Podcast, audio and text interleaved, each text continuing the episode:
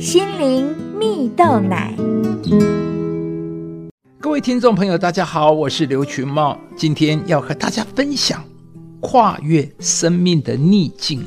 有一个故事说到，有一位名叫麦克的老农夫，他的儿子杰瑞啊，从小成绩就非常优秀啊。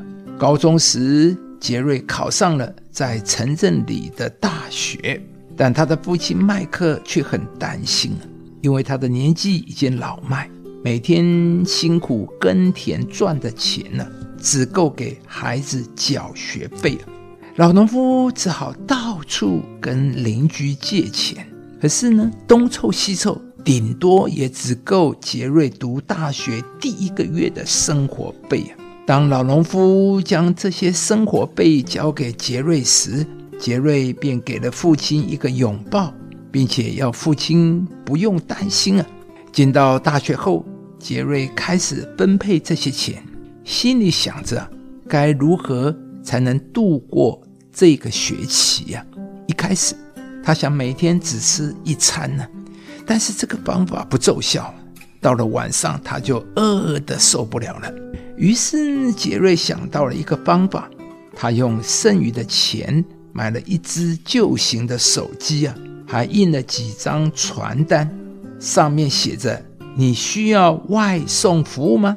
不论是要买东西送到教室还是宿舍，只要打给杰瑞，再支付一点钱，杰瑞马上为你服务。”没多久，他的名声就在学校传开了，他的生意也越来越好。一个学期过去了。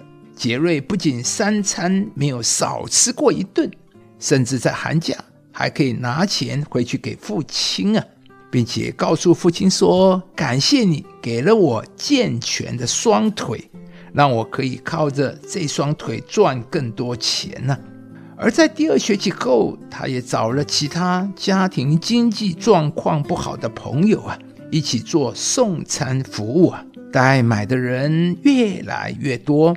名声也传到了学校附近的商场主管的耳中啊，甚至他们跟杰瑞合作，让杰瑞成为商场外送学校的总代理啊。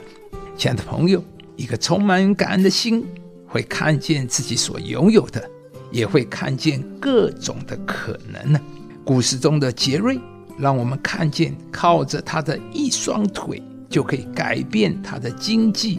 甚至可以帮助有需要的人一起来改善生活。或许你现在也身处在逆境中，但只要你感恩、珍惜你所拥有的，你也必能为自己开启新的道路。就好像圣经中约瑟的故事一样，他被家人出卖，卖到埃及当别人的奴隶，又被陷害入狱。但他没有因着这样的境况就自怨自艾，反而在监狱中努力建立人际关系啊，让典狱长派他管理其他犯人，因而也认识了法老的九正。哪知道后来一夜之间，九正把他介绍给法老王，他就瞬间从囚犯变成了宰相。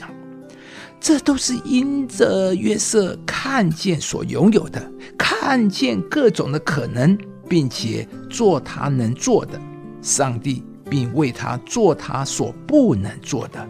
亲爱的朋友，在生命中，我们总会经历高山低谷，而在低谷时，我们更要去数算生命中所拥有的一切，并且以积极的行动来跨越逆境。今天。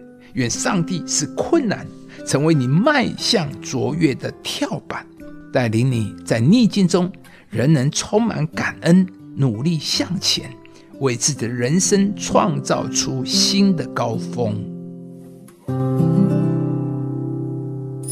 要常常喜乐，不住的祷告，凡事谢恩，因为这是上帝在基督耶稣里向你们所定的旨意。